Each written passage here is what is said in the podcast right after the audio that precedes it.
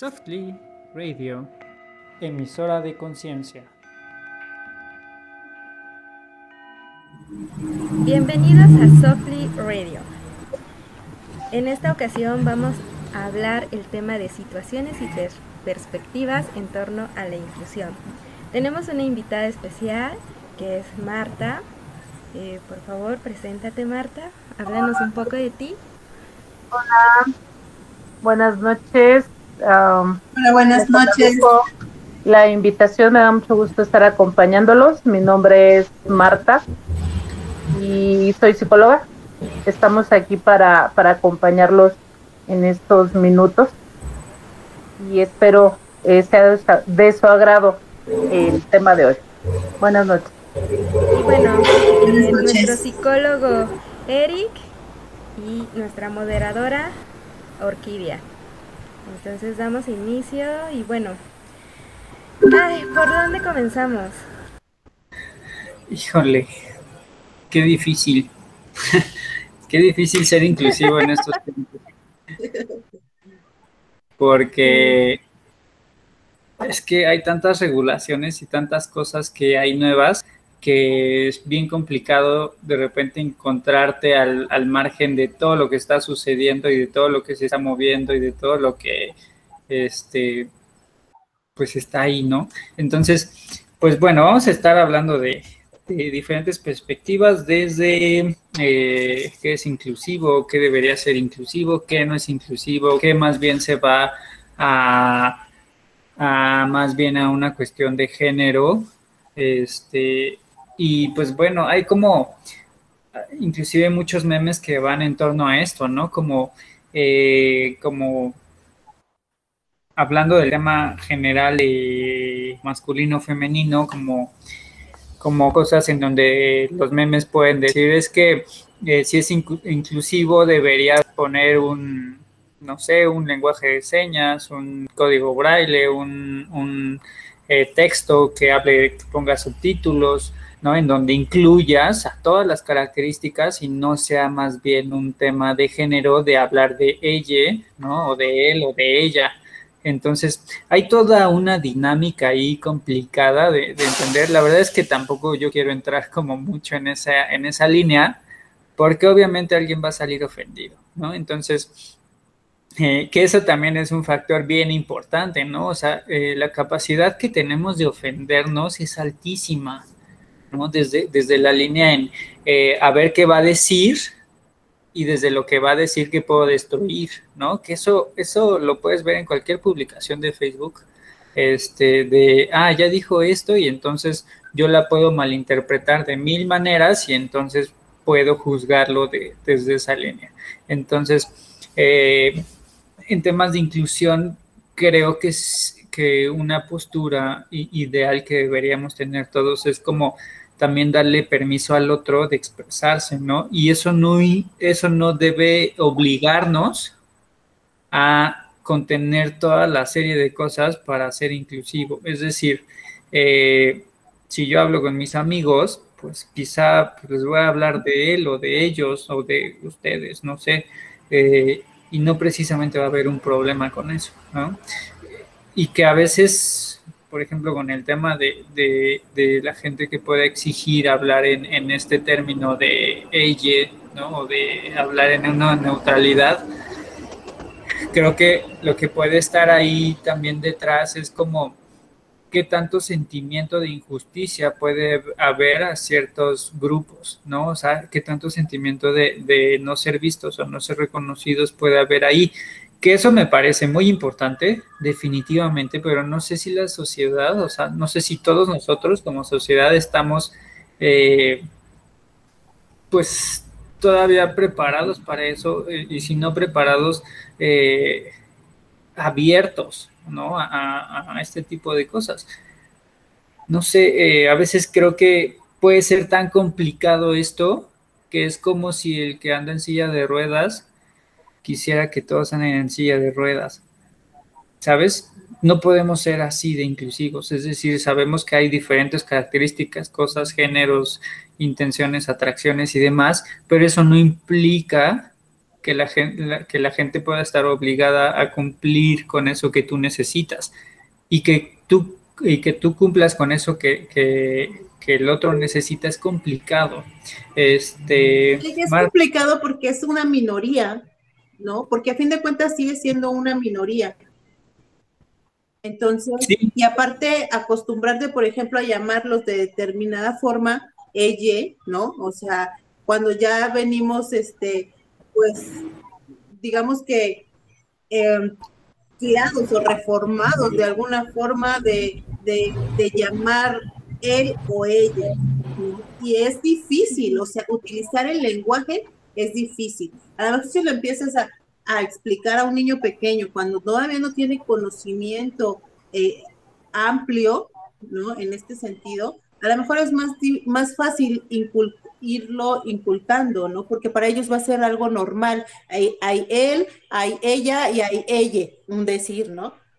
Pero cuando ya somos tantos en esta sociedad, o sea, hablar o expresarte y, utilizar ciertas palabras, o sea, si en, un, en una conversación normal te cuatrapeas al hablar, ¿no? O sea, y no es, no es burla, o sea, no es para ofender a, estas personas que, que, que, este, no se sienten de un género determinado, ¿no? Pero e, es difícil la comunicación, o sea, utilizar, cambiar el, lenguaje, ¿no? Por ejemplo, no sé, abogada, abogado y abogado, ¿qué? ¿No? Es cambiar toda la, pues sí, toda, toda la, la, dinámica que utilizamos en el lenguaje eh, coloquial, se puede decir. Marta, ¿tú qué piensas? yo escuchaba a Eric, lo comentaba sobre esta parte eh, que, decía él, es como si alguien que anda en silla de ruedas quisiera ver a todos en silla de ruedas o pensara, ¿no? De esta manera. Yo creo que ahí comienza el sentido de la inclusión, porque inclusión para mí es aportar desde la diferencia personal, o sea, aportar desde uno mismo y, y yo creo que como inicio comenzar a respetar a respetar. No es que el que esté en silla de ruedas quiera que todos, eh, no sé, lo ayuden o lo apoyen o no sé, eh, sino lo único que ellos piden es cierto respeto, o sea, que se respeten los, los pocos lugares, por ejemplo, aquí en México, hay muy pocos lugares para discapacitados. Aquí en México se les olvidó que hay personas con ciertas discapacidades y, nosotros no les respetamos. Yo no sé ustedes, pero yo he visto infinidad de veces que las personas en su afán de, rápido, o sea, no les importa llegar a estacionarse en, un lugar que es para discapacitados. Y te inventan mil pretextos y se molestan si les dices. Incluso, o sea, las, no solamente las banquetas siempre están obstruidas, ¿no? A mí el otro día me decía alguien, señora, súbase a la banqueta. Y yo volteé para todos lados. Y yo dije, pues sí me subo, pero me voy a tener que bajar porque todas las banquetas están obstruidas, ¿no? Pero eso es para mí, imagínate, para mí es molesto.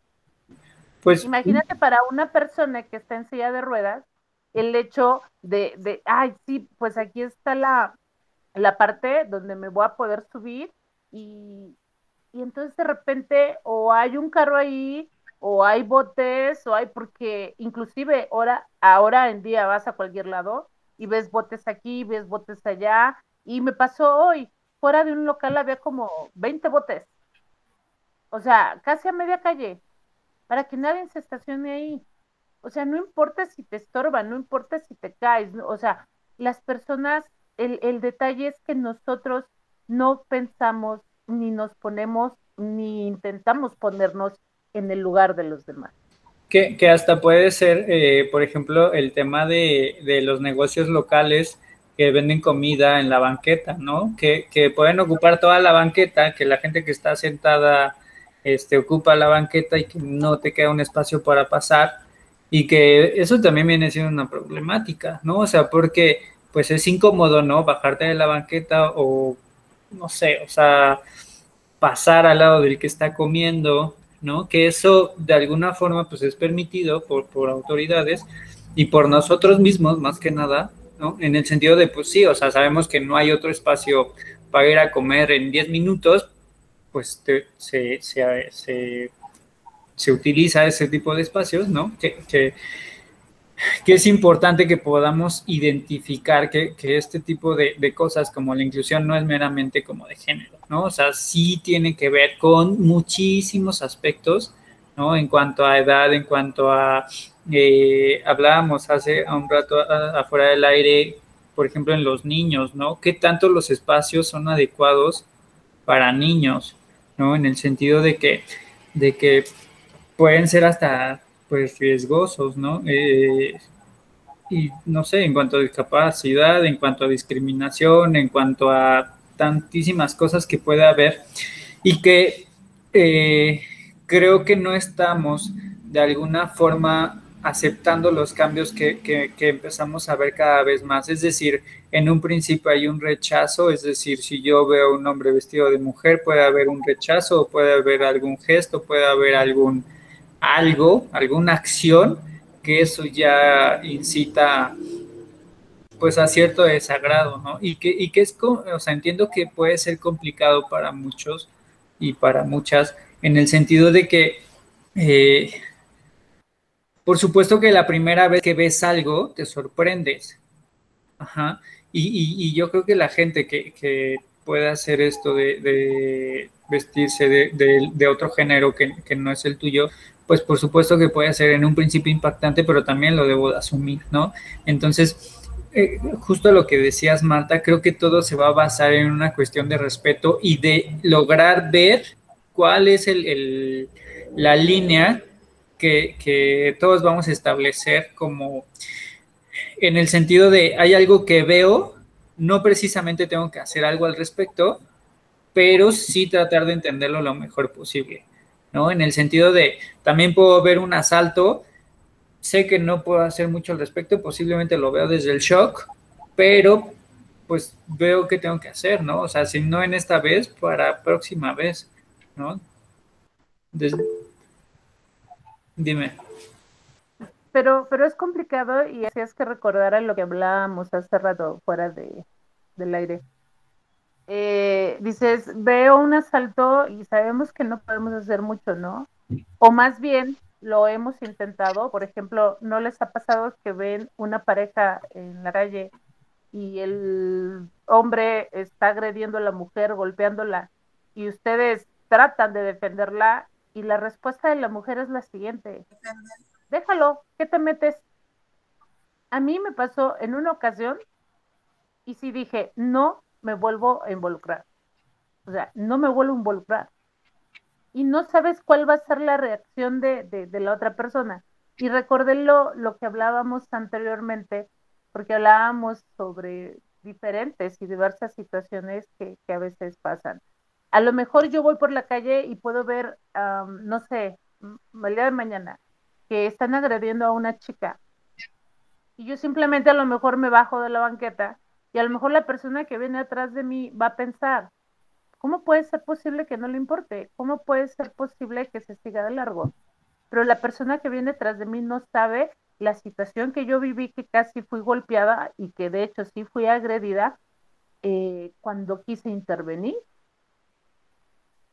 y regresamos al inicio, cuando tú decías, criticamos tanto, juzgamos tanto y somos tan poco empáticos, que esa es, es, otra problemática de esta situación. Diversidad e inclusión son, son complementarios y uno no pervive sin el otro. Creo, y creo que aquí puede también entrar mucho el tema de minimizar acciones, ¿no? ¿Qué tanto estamos acostumbrados a minimizar las cosas como de, ay, no fue para tanto, ¿no? Que eso pasaba desde casa o sigue pasando desde casa, ay, ni te quejes, o sea, es que eres bien chillón, es que eres bien chillona, es que, ¿sabes? Y, y el estar minimizando las acciones hace que yo en una vida adulta pueda minimizar las demás cosas porque la gente debe sufrir, porque la gente debe eh, ser castigada. No sé, aprendimos a tantas cosas en donde podemos juzgar desde, pues sí, es, dura la vida como a todos los demás y entonces eh, pareciera que el que no la vive así pues, tiene que ser juzgado, ¿no? O sea, el que no pertenece a ese clan debe ser juzgado porque no, los, no lo sufre igual o porque lo quiere hacer diferente. Eh, y hay mucha gente que, que, puede también tener esta línea de, de, la ley de, ay, se me fue el nombre, es como la ley de hacerlo fácil, no me acuerdo la definición tal cual, la, la ley del mínimo esfuerzo se llama.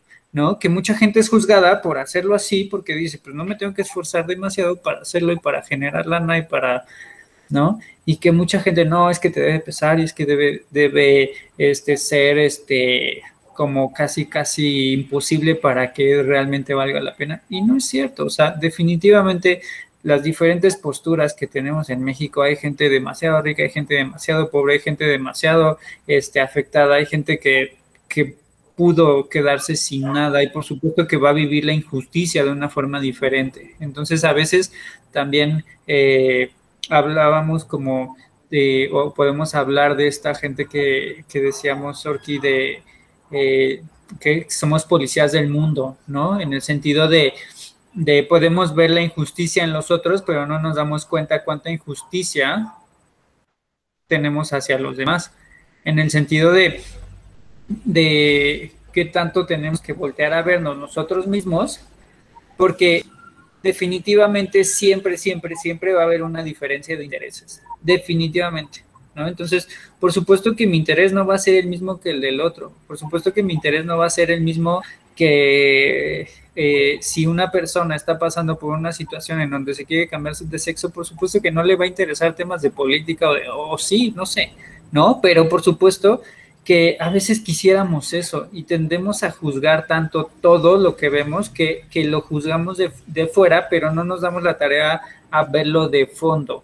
Y entonces e, el, el problema es eso, ¿no? O sea, es quien tiene eh, la energía, el interés para verlo de fondo es cuando ya se puede involucrar más como estas cuestiones sociales, el por qué se dan los movimientos, el por qué ya hay una marcha de esto, una marcha del otro, por qué se asignan banderas a diferentes géneros, a, eh, por qué este, hay ciertos términos para diferente gente. Entonces, hay toda una línea bien interesante que debemos conocer el tema es que tanto desde afuera solo juzgamos y decimos, ay, sí, solo quieren ser vistos, solo quieren ser reconocidos, solo quieren que los vean, solo quieren hacer su pancho, ¿no?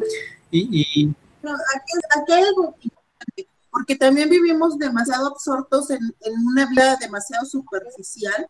Exactamente es eso. Yo creo que hay dos palabras clave que, que las personas que nos están escuchando y que nosotros no vamos a, a ser policías del mundo, ¿no? No vamos a poder resolver las situaciones como eh, nos comentaba Marta, digo, si veo una chica que la están golpeando y a lo mejor yo quiero defenderla porque me parece algo injusto, ¿no? Y me parece una situación incómoda que la chica tenga que pasar una situación así por todos los temas que a lo mejor ella también trae, ¿no? Y tener que soportar una pareja así decir y justificarlo, a lo mejor no lo vamos a entender y no va a estar en nuestras manos, no vamos a poder defender a alguien de un asalto, pero en nuestras manos no va a estar muchas situaciones, se van a escapar.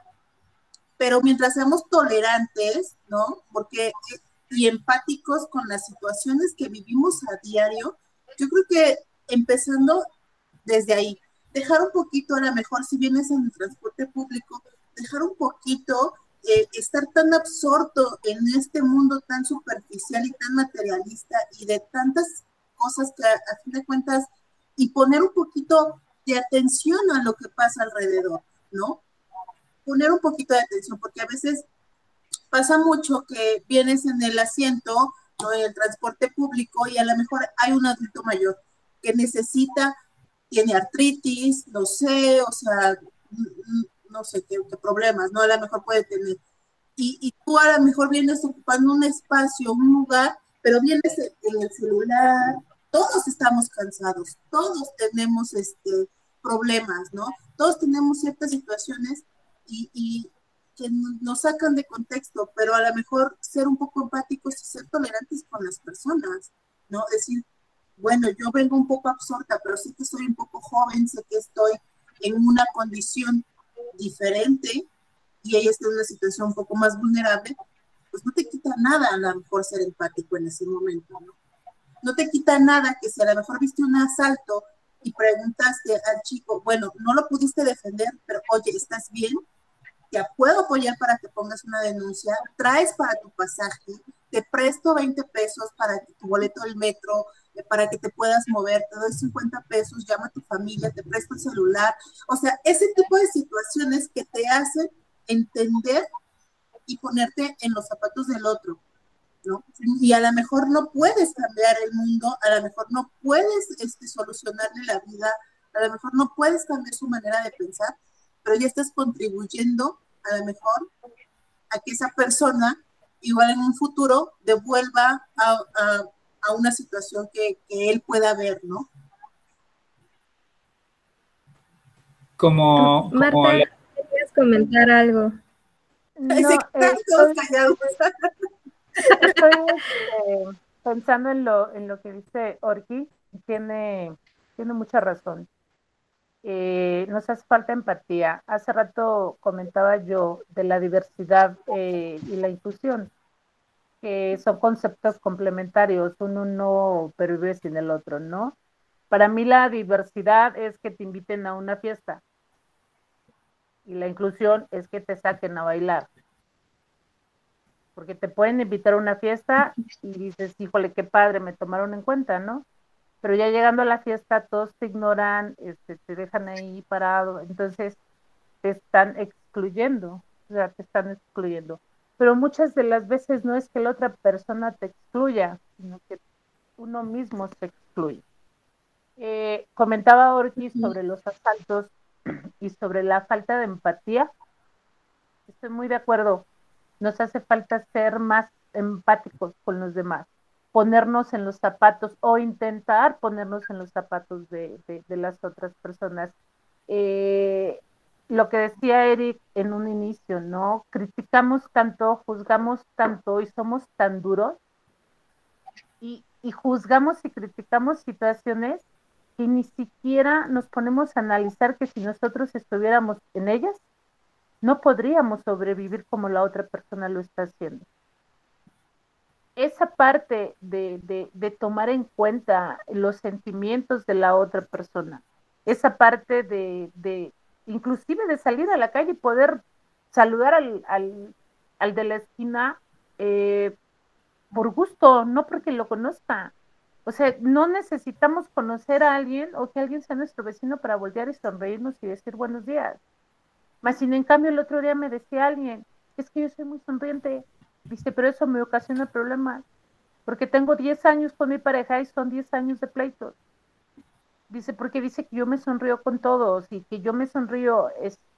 Y, digo, de verdad tenemos que aprender a ser nosotros mismos, a aceptar a los demás, a no criticar, a no juzgar, y que si en algún momento tenemos la manera de apoyar o ayudar a otra persona sin poner en riesgo nuestra integridad, hagámoslo.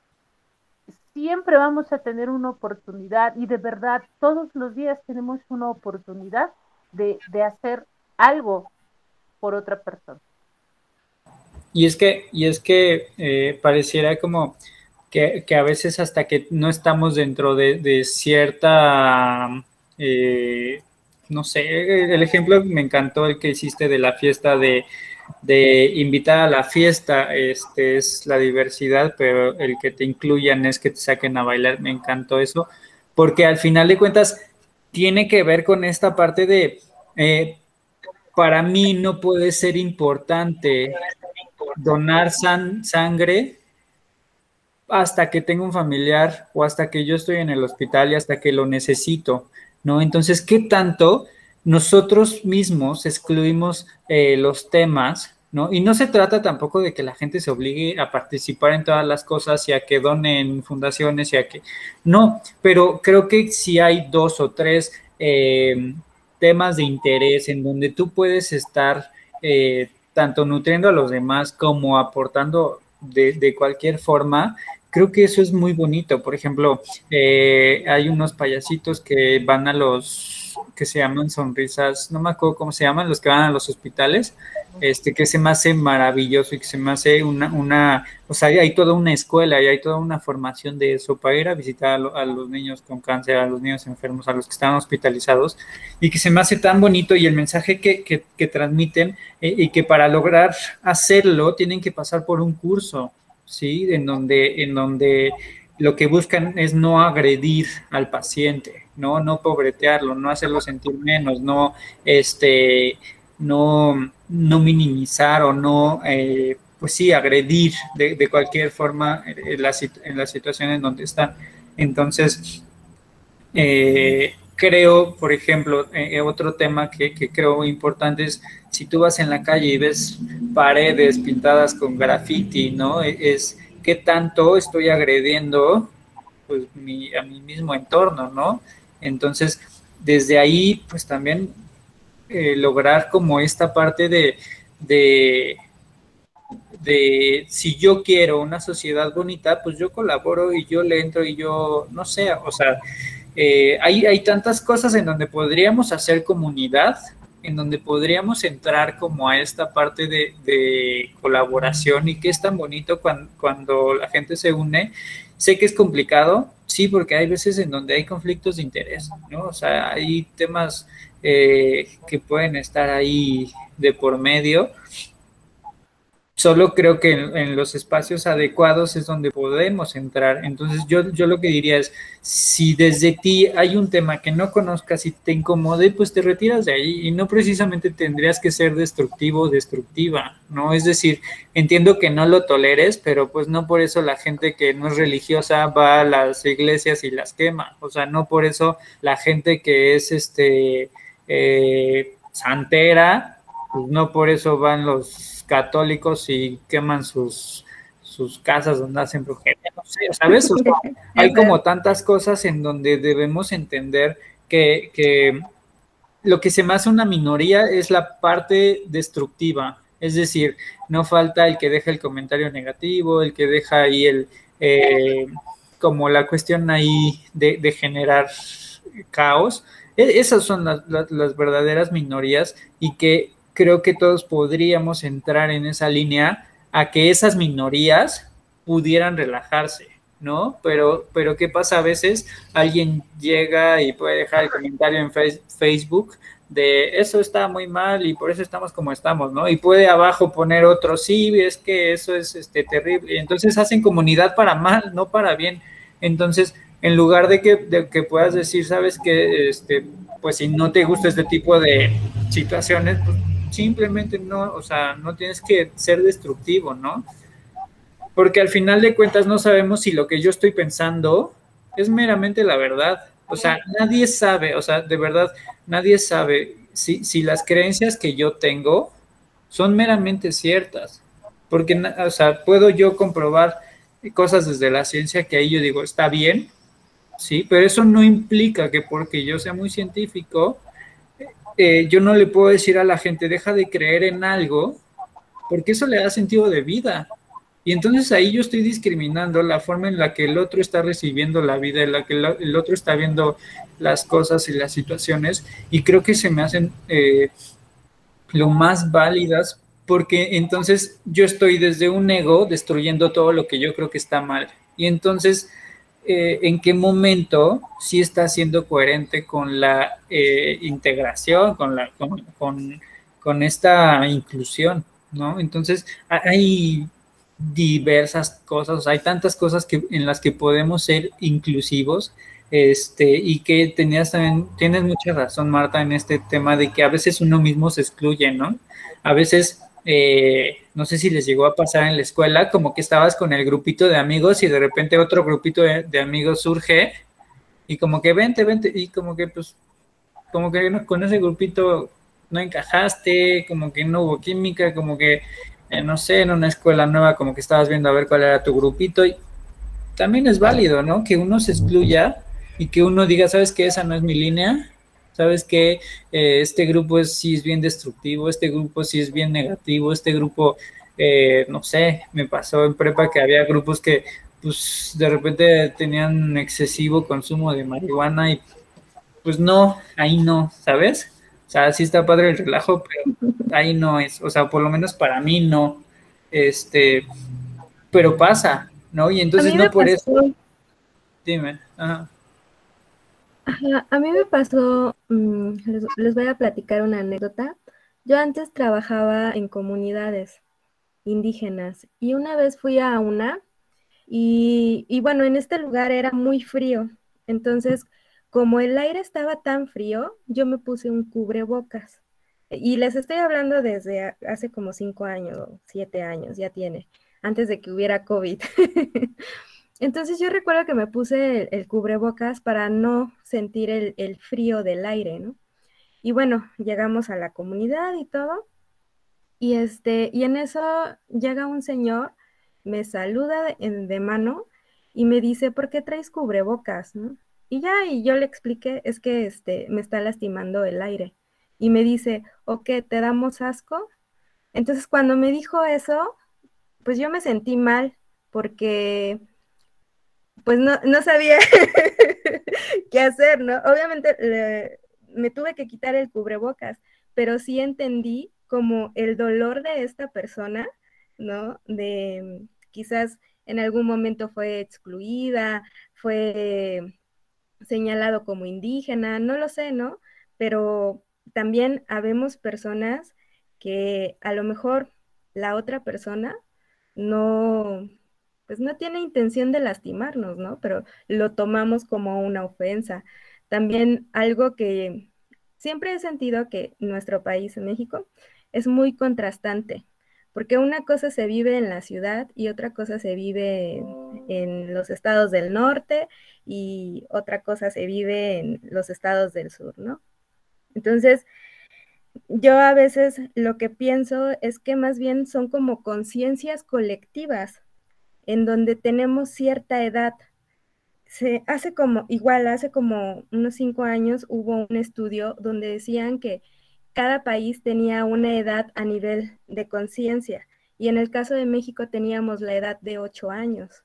Entonces yo, yo pensé, dije, claro, o sea, me checa porque queremos ser vistos eh, eh, como niños, ¿no? Ah, ¿Qué quieres a esa edad, no?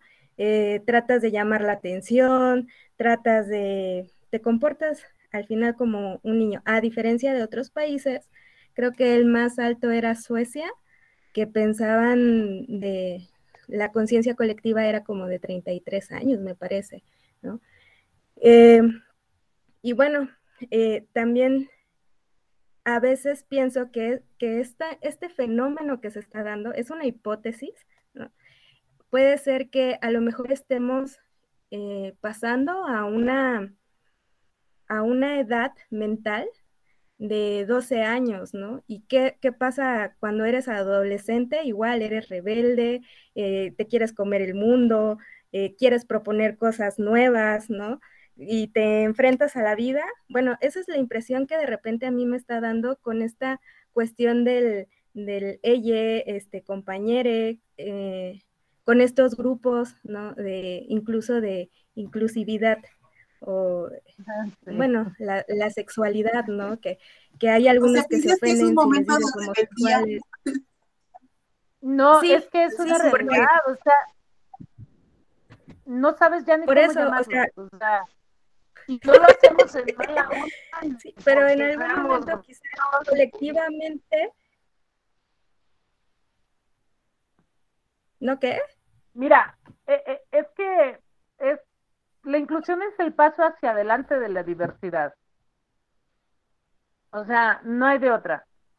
Eh, em, una falacia es una mentira con apariencia de verdad. Si yo, yo, Marta, no lo estoy haciendo con el afán de lastimar a la otra persona, entonces a mí no me debe de afectar lo que la otra persona sienta. Y yo no voy a cambiar, inclusive, imagínate, comentabas lo del cubrebocas. Yo he visto personas que se han sentido mal por llegar a reuniones con cubrebocas y se han quitado el cubrebocas. ¿Quién crees tú que esté mal? ¿Quién se pues, quita el cubrebocas o quien no usa el cubrebocas? No usa el cubrebocas. O sea, si, te eh, estás sintiendo mal, si te estás sintiendo mal porque llegas a un lugar y, posiblemente te faltó el oxígeno, posiblemente algo te sucedió, pero es una inconsciencia que te dice, tienes que salir con el cubrebocas y te lo quitas para hablar por teléfono, porque pasa muchísimo. O sea, lo veo a diario. ¿Para qué te quitas el cubrebocas si lo primero que no debes es hablar? Y te lo quitas para hablar por el celular porque no te puede escuchar a lo mejor la otra persona. ¿Por qué no llegas a un lugar establecido para que digas, voy a hablar? Exactamente igual con cubrebocas que sin cubrebocas, ¿eh? Y está comprobado.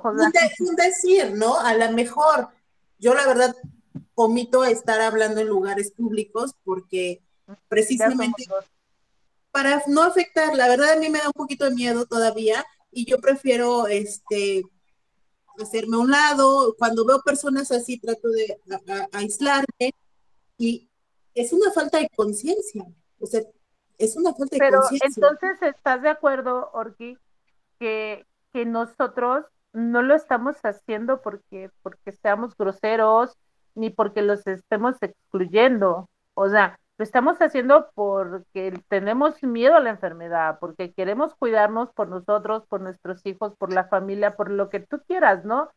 Pero es real, hay personas que, que se molestan porque tú llegas con cubrebocas o porque estás con cubrebocas, como lo decía Itzel. Y entonces prefieren quitárselo para, para, para no sentirse mal. Y es algo también que deberíamos de analizar. Una cosa es la inclusión y otra cosa es lo, lo, que otros sientan, pero entonces poner en una balanza lo que nosotros pueden sentir, pero también lo que yo estoy sintiendo en determinado momento. Que, que aquí eh, a mí me gustaría volver a tocar este tema de cuántas veces no ha pasado que llegas a una casa y te dicen, oye, hice de esta, esto, ¿no? El arrocito con leche. No, muchas gracias. Ay, ¿me vas a rechazar el arrocito? Ay, pero entonces, o sea, ¿sabes? Como eh, pareciera que eso es muy agresivo, pareciera, o sea, y porque aquí en México eh, una forma de dar amor es a partir del servicio, ¿no? A partir de que te trato bien. Y entonces, eh, si yo aprendí que a partir de lo que yo doy tiene que ser bien valorado para que yo me sienta bien, por supuesto que también aprendí a juzgar desde esos ojos, ¿no? Entonces, muchas veces está esta línea eh, en donde pues está, está, esta, eh, no sé cómo decirlo, como aprendimos a sentirnos mal o a, evaluar mal o a que nos o, a, que nos evalúen mal con diferentes acciones que ni siquiera deberían ser mal vistas, mal evaluadas, es decir, como también en el sentido de, de este, ¿sabes qué? No fui al evento porque me sentí mal. Ah, no, pues es que estaba de payaso o de payasa y es que seguramente no quiere convivir y es que, ¿sabes? Aprendemos a juzgar mucho, o sea, aprendimos a juzgar mucho y aprendimos a ejercer juicios cuando no sabemos en qué situación está la persona y creo que lo que necesitamos todo el tiempo es asumir que las decisiones que toma el otro están bien, ¿sabes? Eh, eh, creo que hay una, nos falta como esta parte de, aprender a, dejar que el otro haga y deshaga y se exprese y, pueda hacer o no hacer, o, ¿sabes? Desde, desde su línea. Porque pareciera como que nosotros estamos bien todo el tiempo y entonces no sé si alguien eh, se sube vestido de payaso a, no sé, al, al microbús y a lo mejor va rumbo a su trabajo y entonces alguien se empieza a burlar de él o reír de él. Obviamente lo que estamos viendo ahí es que si es una burla destructiva está desde la ignorancia, ¿no? Porque a lo mejor no se da cuenta que va para su trabajo, no se da cuenta que, pues es, no sé, o sea, hay tantas cosas que están de por medio que desde mí lo puede estar juzgando como mal, pero yo no sé qué, qué, está viviendo el otro, entonces siempre como poner en esta, en esta línea de como yo no sé qué está sucediendo con, el otro, yo no puedo evaluar qué, está sucediendo, ¿sabes? Y no puedo juzgar mucho menos. Eh, dime, Marta, este, vi que querías opinar. No. Ok. Entonces, desde esta línea de, sentirnos mal, también qué tanto evaluamos eso, ¿no? Es como yo aprendí a comportarme de cierta forma en sociedad y entonces ahora yo juzgo lo que sea diferente en sociedad, ¿no? Entonces... Comentaba, comentaba en un inicio eh, sobre la educación, ¿no? Sobre cómo educamos a nuestros hijos. Eh, esta parte que estás comentando ahorita eh, son errores que nosotros cometemos y que de cierta manera nuestros padres quizás cometieron con nosotros, ¿no? Eh, les ha pasado que están en una reunión y están los niños jugando y entonces uno le dice al otro, no te lo presto, y el otro le dice, eres un envidioso, y el otro le dice, no me importa, no te lo presto. ¿Y quiénes son los primeros que se involucran? Los papás. El papá del niño que no quiere prestar el juguete le dice, préstaselo, no seas envidioso, no tienes que ser egoísta, préstaselo. Y el niño, no, porque es mío y me lo va a romper, que se lo prestes, no debes de ser envidioso. Y yo le comentaba el otro día a una mamá, ¿tú le prestarías tu blusa preferida a la vecina de enfrente? Ah, no. ¿Por qué? O sea, eh, sería ser envidiosa si no se la prestas. pero es que es mi blusa, dice, es algo personal pero para los niños sus juguetes son personales, son partes de ellos. Entonces, eh, desde chicos los educamos o nos educaron de una manera en donde somos exactamente como lo estás describiendo, Eric. Y creo que, que, deberíamos de analizar que no importa si tenemos 15, 20, 22, 25, 40, 50 años, siempre es momento de cambiar actitudes y acciones siempre es el momento de hacer cambios en nuestra vida y comenzar a ser diferentes, comenzar a no excluirnos y comenzar a involucrarnos con las situaciones de los demás. Sí, que, aquí con el, con el ejemplo del, del, juguete me encantó porque sí, definitivamente, si yo no sé en qué etapa de crecimiento está mi hijo, si yo no sé qué valor tiene el hijo sobre su juguete, o sea, porque si decidió llevarse el niño ese juguete es porque es valorado por él y viene siendo una parte importante, una parte de él. Y entonces al obligarlo a desprenderse, a que no sea envidioso, a que por supuesto que él está diciendo, bueno, hasta mis papás están contra mí, ¿no? Y entonces yo, ¿por qué quisiera hacer eso, ¿no? Y cuántas veces no hemos visto eso en la parte adulta de, oye, es que la tía, el tío, el primo se quedó sin trabajo, ayúdalo, ¿no? No seas mala persona. Y a lo mejor yo digo, yo tengo mis cosas, ¿por qué tendría que estar haciendo, no? No, pero es que no seas así porque... No seas egoísta. No seas egoísta y es que ve cómo eres, pero el día que tú necesites vas a ver, nadie te va a ayudar, ¿sabes? empezamos a juzgar y empezamos a aventar ahí eh, como cierto daño, ¿no? En el sentido de, pero el día que a ti te pase, no andes pidiendo ayuda, ¿sabes? Como, como en una, eh, como en una cuestión en donde estamos obligando al otro, ¿no? Eh, y también me pasó con, Eso puede parecernos violencia. De niños, eso nos podemos seguir violentados. Entonces estamos aprendiendo eso y a transmitirlo. Entonces estoy acostumbrado a que me violenten y por eso no pongo límite, porque, porque lo tengo que permitir, porque si no soy la mala soy yo. Entonces debo de permitir que me violenten en el transporte público, en el súper, ¿no? En, en mi casa, o yo ser la persona que esté violentando a alguien más. Acostumbramos a, a los niños a hacer cosas que ellos no quieren hacer. Por ejemplo, saluda a tu tío y aunque el niño se haga para atrás, salúdalo, no seas grosero, ve y salúdalo. Y los obligamos a que saluden. Dale un beso. Que vayas y le des un beso. Es tu abuelo, es tu tío, es tu primo.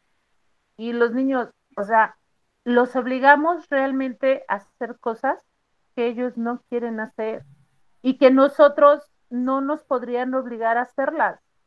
Y nosotros, como dice Orki, crecemos viendo ciertas situaciones, eh, crecemos en, círculos viciosos de donde muy difícilmente otra persona va a llegar a sacarnos o a movernos de ahí. Y que aquí, perdóname Marta, eh, en el tema de inclusión, también diría, está bien si yo no quiero ser eh, inclusivo con ciertas áreas, con ciertas religiones, con ciertas, pero, o sea, porque hay algo ahí de por medio, ¿no? O sea, pueden ser intereses políticos, religiosos, culturales, eh, lo que sea. Pero simplemente, si yo no los quiero integrar, simplemente no me acerco y no los destruyo, ¿no? Porque, porque se vale que alguien pueda decir, ¿sabes qué? Pues a mí me educaron que ser hombre, pues es ser así, así, así, así, ¿no? Yo no puedo ver a un hombre vestido de mujer porque me da mucho coraje, me da mucho... Y está bien, pero siempre y cuando, pues aléjate, no, no seas destructivo, no seas, este, pues no estés como propiciando violencia, no propicies eh, algún daño. Si todavía no lo puedes digerir, también está bien. O sea, siento que la gente tampoco debe ser obligada a asumir cosas o, a um, integrar cosas para las que no está preparada. Eh, culturalmente, en cuanto a religión, hay muchas eh, personas adultas, sobre todo mujeres eh, en, la parte adulta, en donde están teniendo este choque cultural en el sentido de, de repente hay más jóvenes que no tienen una, religión, un una deidad, un algo que están siguiendo y entonces eso es un choque para, para estas personas adultas en donde pueden, pueden juzgar a los adultos, a los jóvenes, los jóvenes pueden juzgar a los adultos y es eso, no estamos obligados a ser inclusivos, pero sí creo que una parte de nosotros puede ser abierta a simplemente no juzgar, es decir, tú crees en eso, está bien, ¿no? Em, es como si el médico no te recibiera porque eres cristiano o eres judío, o, sea, ¿sabes? Eh, no tendría por qué suceder. O sea, y de hecho en una de las de, de los códigos éticos, eh, tanto de medicina como de psicología, este, de, de estas, eh, de estas, de, de odontología, de las áreas médicas habla de eso. O sea, yo no puedo restringir el servicio a, por creencias religiosas, por ideología, por cultura. Pero si te das cuenta que solamente es en, lo que es referente a, la medicina, porque va de por medio la salud y la, y la vida. O sea, porque otras muchas profesiones sí lo pueden hacer, sí, sí, sí lo hacen. Inclusive, referente a la medicina, también hay médicos que lo, que lo hacen. Hay médicos que no atienden a alguien porque es moreno o no atienden a alguien porque huele feo o no atienden a alguien porque, no sé, por lo que sea. Entonces, este, no somos inclusivos, o sea, de verdad, eh, estábamos hablando de los niños, de la inclusión, de la diversidad, estamos hablando de tantos temas y la realidad es que me gustaría que alguien de ustedes me dijera, por ejemplo, dos cosas que le permitamos a los niños a partir de nacer que ellos puedan decidir por ellos mismos. Decidimos por el nombre. Decidimos por la religión. Decidimos por su ropa. Decidimos con quién sí van a ir o con quién no van a ir porque conozco mamás que les dicen no le hables a tu abuela, no le hables a tu abuelo o no le hables a tu tía. O sea, nosotros manipulamos a los niños hasta que podemos. Y después queremos que ellos sean personas diferentes. Y es ahí donde ya es más complicado. ¿Queremos cambios? Claro que se pueden hacer cambios. Hay que educar a los hijos de manera diferente. Hay que reeducarnos a nosotros mismos y hay que analizar qué es lo que estamos haciendo mal para seguir viviendo del modo en que lo estamos haciendo. Y se ve también como padres, a lo mejor se ve cuando en, una temprana edad de los hijos empiezan a, a ser diferentes, ¿no? A tener, los niños son muy, pues tienen, tienen esa, esa, esa facilidad para decir qué les gusta, qué no les gusta, pero también nosotros los padres a veces no, no opacarlos, no callarlos, ¿no? Este, y, cuando empiezan ellos a, querer que se les tome en cuenta su opinión, pues nosotros también como padres tomarla en cuenta. Yo este, les voy a pasar un, ejemplo rápido. Eh, mi hijo, yo soy católica por tradición, ¿no? Entonces, pues obviamente la primera comunión es parte de, ¿no? De, llevar una vida católica. Y me dice mi hijo, eh, tenía por ahí de los 10 años, mamá, no, no soy católico, no quiero hacer la primera comunión. Y mi mamá, es que la primera comunión y que no sé qué, y, y yo ya había visto el catecismo, vas a ir al catecismo, no, sí vas a ir al catecismo.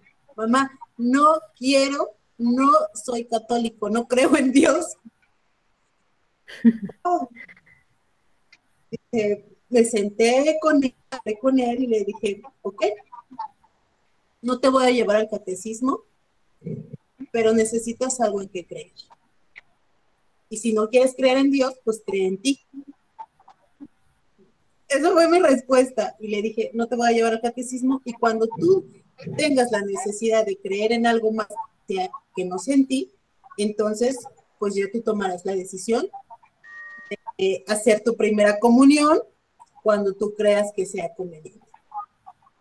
Muy Fue difícil para mí aceptarlo, obvio, obvio.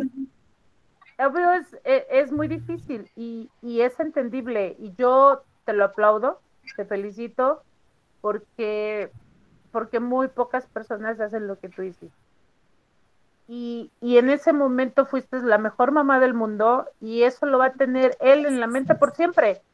A él nunca se le va a olvidar que lo tomaste en cuenta, que tomaste en cuenta lo que él quería, porque seguimos pensando que los niños o las niñas no entienden lo que pasa, no saben lo que quieren. Claro que entienden lo que pasa, claro que saben lo que quieren y claro que tienen derecho a decidir Claro que no lo voy a dejar en sus manos decisiones que lo puedan lastimar o que lo puedan herir. Pero si no quiere hacer la primera comunión, que no la haga. Y si no cree en Dios, pues, híjole, pues un día a lo mejor te sorprende y te va a decir, mamá, ¿qué crees? Fíjate que ya me puse a investigar y tengo tiempo, que estoy leyendo y estoy buscando. ¿Y qué crees? Que sí creo en Dios. Y, y el nombre que tiene este Dios es y es mengano y es porque a final de cuentas, y, no metiéndonos mucho en esta parte de la, de la religión, yo creo que le debemos de dar oportunidad a nuestros hijos de que sean libres desde chicos, de que puedan tomar sus propias decisiones, de que puedan elegir que sí les gusta y que no les gusta, pero que lo intenten. O sea, a lo mejor mi hijo me dice, mamá, a mí no me gusta ese guisado. Hijo, pruébalo. O sea, pruébalo porque ni lo has, y, y, me ha sucedido que lo pruebe y me dice, tenías razón, está delicioso. Pero le di la opción, o sea, le di la opción, no le dije, ay, no, te lo vas a comer, porque yo digo, porque soy tu madre, ¿no? No, no, o sea, eh, creo que, insisto, te felicito por, por la manera en que reaccionaste, porque eres la segunda persona en muchísimas que he conocido que han tenido esa reacción, esa respuesta hacia sus hijos. Y créeme que la primera la conocí hace como 20 años y su hijo, cada que tiene oportunidad, dice, yo soy la persona que soy porque mi mamá un día me enseñó que las decisiones que yo tome, si no son las correctas, por lo menos me van a llevar por un camino que yo en su momento elegí. Y la tuve a ella como apoyo y pude decidir en su momento que no quería y pude decidir por qué o pude decir o pude hablarlo, pude. Pero él decidió. Entonces, creo que deberíamos de darle esa oportunidad a nuestros hijos, a nuestros hermanos, a nuestros padres, a nuestros amigos, a nuestro entorno, pero principalmente darnos esa oportunidad a nosotros mismos de hacer lo que se nos dé la gana, de hacer las cosas a las que le tenemos miedo. Yo el otro día hice algo que, que Eric me aconsejó o aconsejó en un, en un vivo, luego les platicó, y me dio mucha pena y lo pensé y dije, no, ¿cómo lo voy a hacer? ¿Cómo voy a levantar el teléfono y voy a decir esto, esto? Y lo pensé y lo hice con todo el miedo y la pena del mundo. Y cuando lo hice y vi la respuesta, me sentí tan contenta, me sentí tan feliz, tan satisfecha, que en ese momento le perdí miedo a otras cuestiones más. somos personas libres y, y por el hecho de ser personas libres tenemos que entender que las otras personas también tienen la libertad de creer, de pensar y de elegir qué es lo que quieren. Y que es válido equivocarnos y que se vale equivocarnos y que debemos equivocarnos para poder ser más fuertes y para aprender día con día porque todos los días se aprende algo diferente. Sí, definitivamente. No, y aparte eh, me, pareció muy muy buena la, eh, o sea, reitero que me pareció muy buena la respuesta de Orki para su hijo. Eh, y, que, ahí yo, yo quisiera sumar esto, ¿no? El día en que tu hijo, si es que quiere cambiar de opinión, el día que lo haga, o con lo que haga, o sea, con lo que le des apertura, pues también dale, dale chance de decir está bien, o sea, ¿sabes? Como, como en el sentido de no ser juzgado, porque también eso pasa mucho, ¿no? Que a veces uno dice, te dije, ¿no? Te dije, ¿sabes? Y tenemos mucho esto como que equivocarnos pueda ser muy este, castigado, ¿no? Entonces te dije que no hiciera, ¿sabes? Y entonces quitar el te dije, o sea, que ese peso, porque ahí va a estar libre. Entonces, sería muy diferente si las personas al momento de equivocarnos y de cambiar de opinión lo hiciéramos sin esa carga, ¿no? De no me puedo equivocar, no puedo cambiar de opinión, yo dije esto. Y entonces también me pareció muy bueno lo que dijiste, Marta, en el sentido de que esta persona dijo, bueno, por lo menos si no es lo que yo quería, por lo menos sé que yo lo, yo lo elegí y ahí estoy tomando la responsabilidad de eso, ¿no? Entonces, también se me hace maravilloso porque de esa forma vamos a poder integrar a a la mayoría de las personas y vamos a entender circunstancias y situaciones y a lo mejor para mí se me hace muy fácil decir es que la gente simplemente debería estudiar, pues sí, pero a lo mejor no puede ni tener un techo donde dormir, o sea, a lo mejor tiene que estar sometido a ciertas cosas, ¿no? A cumplir con el aseo de una casa, no sé, o sea, con, tantas cuestiones que a veces uno puede criticar mucho. Y, eso también es, es eh, eh, no ser inclusivo, o sea, no estoy entendiendo lo otro y simplemente estoy juzgando y, soy, y simplemente desde, desde mi línea estoy, estoy eh, haciendo como esta parte de em, emitir juicios, ¿no? Pero bueno, ya llevamos una hora, ya, ya estamos acabando. Este, quiero, quiero, eh, si, si alguna de ustedes, chicas, quiere dar alguna última opinión, está abierto el micrófono, ¿alguien quiere decir algo? Si no, ya empezamos a cerrar. Pues yo quiero terminar diciendo que para mí la, igualdad puede ser a veces injusta.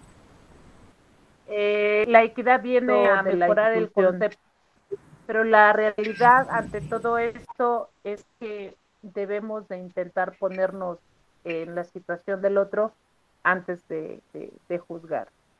Y no señalemos, porque cuando señalamos a alguien, los otros dedos nos están señalando a nosotros Exactamente. Sí. Eso yo siempre lo aplico, Marta. Sí. pues yo quiero cerrar. Yo quiero cerrar diciendo que efectivamente, no recuerdo si fue Orki o Marta que también comentaron esta parte de que hay que seguir reaprendiendo. Y este, y bueno, también la, nuestras mentalidades, nuestras creencias van cambiando con las nuevas generaciones. Entonces, reaprender es lo más importante.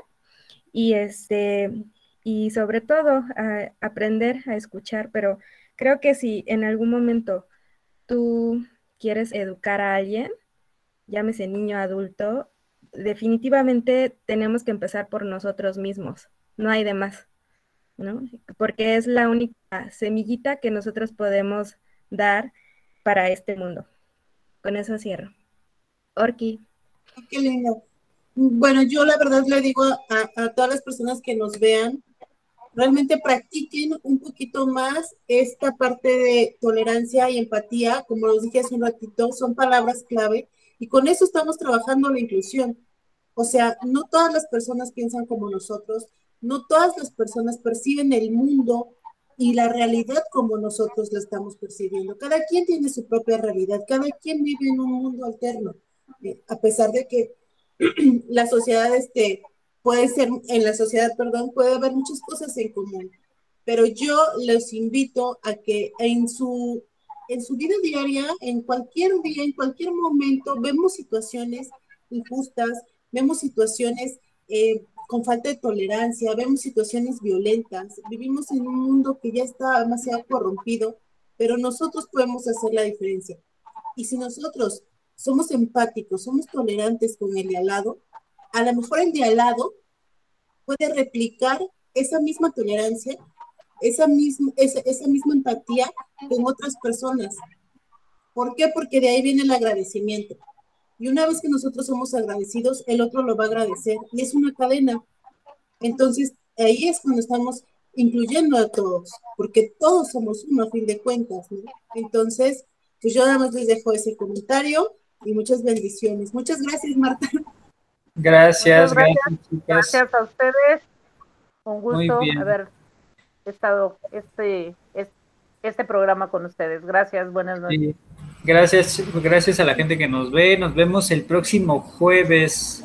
Ya saben, todos los jueves a las nueve y media de la noche. Nos vemos por acá. Muchas gracias a todos. Nos vemos. Ah, ah yo quiero comentar algo. Este, bueno, Marta tiene su página de psicología en línea, entonces también ahí la pueden encontrar si, si les gustó y contactarla. Díganos ahí.